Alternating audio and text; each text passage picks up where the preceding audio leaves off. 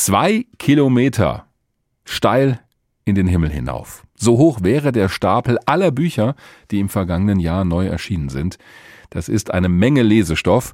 Alle diese frisch gedruckten Bücher bekommen ab heute auch wieder die Aufmerksamkeit, die sie eigentlich verdienen, denn die Frankfurter Buchmesse beginnt. Und zwar ein bisschen so, wie wir sie von früher kennen in den Frankfurter Messehallen, also mit echten Autorinnen und Autoren und mit Büchern zum Anfassen, soweit es die Corona-Regeln eben erlauben. Da ist nicht alles wie immer. Auch auf der Buchmesse gilt natürlich 3G, also geimpft, genesen, getestet.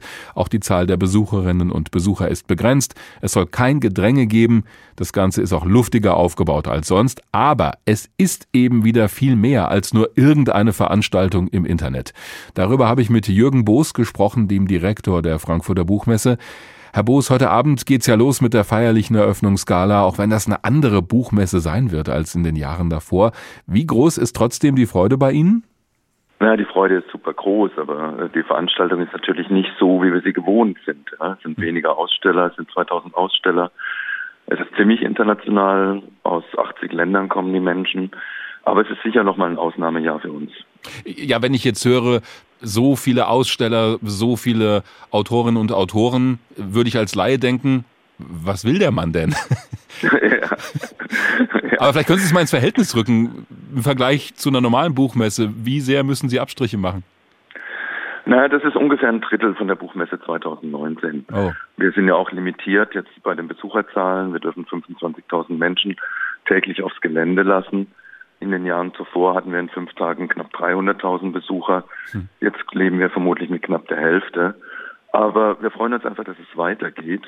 Und damit ist auch selbst mit diesen Zahlen ist Frankfurt immer nicht die größte internationalste Buchmesse der Welt. Im vergangenen Jahr gab es die Buchmesse ja auch nur digital, aber die Branche ist trotzdem einigermaßen gut durch diese Zeit gekommen. Also die Leserinnen und Leser haben mehr Romane gekauft, mehr Memoiren, mehr populärwissenschaftliche Bücher und so weiter. Und auch Bücher für Kinder und Jugendliche waren gefragt. Läuft der Laden also auch ohne Ihre große Bücherschau? natürlich, Bücher werden immer gekauft. Das ist eine gemeine Bücher. Frage, ja. Äh, ich glaube, die Kultur kann nicht ohne Bücher existieren, auch nicht ohne gedruckte Bücher. Sie haben es gesagt, Kinder- und Jugendbuch hat deutlich zugelegt, insbesondere innerhalb des Lockdowns. Und das ist super toll. Also die Jugendlichen, die genug vom Bildschirm hatten und dann zum gedruckten Buch gegangen sind, sodass wir natürlich erwarten, dass das bleibt. Aber solche Veranstaltungen wie die Frankfurter Buchmesse, die Leipziger Buchmesse, Festivals weltweit, die braucht es einfach auch, um das Grundrauschen zu erzeugen, um die Autoren sichtbar zu machen, die Menschen hinter den Büchern. Die Autoren leben ja auch davon, sichtbar zu sein, Lesungen zu geben, sich mit den Lesern auszutauschen. Also wir brauchen dringend Live-Veranstaltungen. Viele bestellen ihre Bücher ja mittlerweile über das Internet. Das bieten ja auch manche Buchhändler an. Der Internetbuchhandel hat über 20 Prozent zugelegt.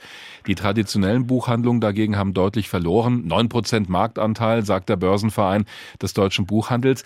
Was denken Sie, wird das Erlebnis Bücherkauf doch nach und nach mehr ein virtuelles werden, trotz allem?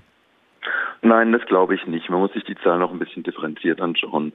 Wir haben tatsächlich in den Innenstädten, in den Großbuchhandlungen, sagen wir, sind Marktanteile verloren gegangen. Aber ich glaube, gerade die Stadtteilsbuchhandlungen, die unabhängigen Buchhandlungen, die haben gewonnen. Ja, die sind tatsächlich auch zu Orten geworden, wo man sich beraten lässt, wo man sich persönlich trifft, wo man wiedererkannt wird. Ich glaube, wir haben sogar eine gewisse Stärkung im unabhängigen Buchhandel zu verzeichnen. Bringt dem Buchhandel auch sowas wie die Frankfurter Buchmesse, gerade in diesen schwierigen Zeiten?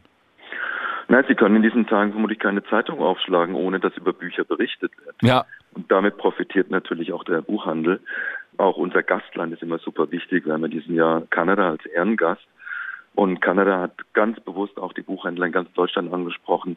Die Übersetzungen sind in den Buchhandlungen da, es wurden Werbematerialien, die Schaufenster sind dekoriert. Also man spürt, dass Buchmesse ist in den Buchhandlungen. Wenn ich mich an frühere Buchmessen erinnere, dann ist eins immer charakteristisch, dass es sich an manchen Ständen, an manchen Ecken einfach knubbelt in den Messehallen, wo riesige Menschenmengen stehen. Klar, wenn irgendwo ein Autor oder eine Autorin auftaucht, die man unbedingt mal oder den man unbedingt mal gesehen haben will. Das ist jetzt alles eine ganze Nummer kleiner. Es gelten die sogenannten 3G-Regeln auf dem Gelände. Trotzdem haben Sie nicht Sorge, dass bei bestimmten Situationen oder Veranstaltungen es wieder ganz schön voll und eng werden kann, trotz aller Vorsichtsmaßnahmen? Wir haben hier mit dem Gesundheitsamt hier in Frankfurt und mit den Kolleginnen von der Messe Frankfurt ein Konzept entwickelt. Ich glaube, dass wir da relativ sicher sein können. Die Veranstaltungen sind zum großen Teil auch in der Festhalle auf dem Messegelände. Wir haben entsprechende Freiflächen geschaffen. Einiges wird draußen sein. Wir haben ein eigenes äh, digitales Studio, sodass wir tatsächlich über große Bildschirme auch auf das Messegelände übertragen.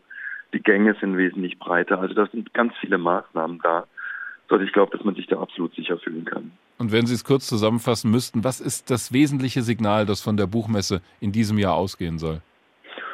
Dass es dem Buch gut geht, dass es weitergeht mit den Geschichten erzählen und dass das Geschichten erzählen einfach die Menschen braucht, die sich begegnen und sich zuhören. So sieht das Jürgen Boos, der Direktor der Frankfurter Buchmesse. Die wird heute Abend offiziell eröffnet mit der großen Gala. Und dann ist auch wieder Publikum unterwegs auf dem Messegelände und halt nicht nur im Internet. Das Ganze läuft als Hybridveranstaltung ab.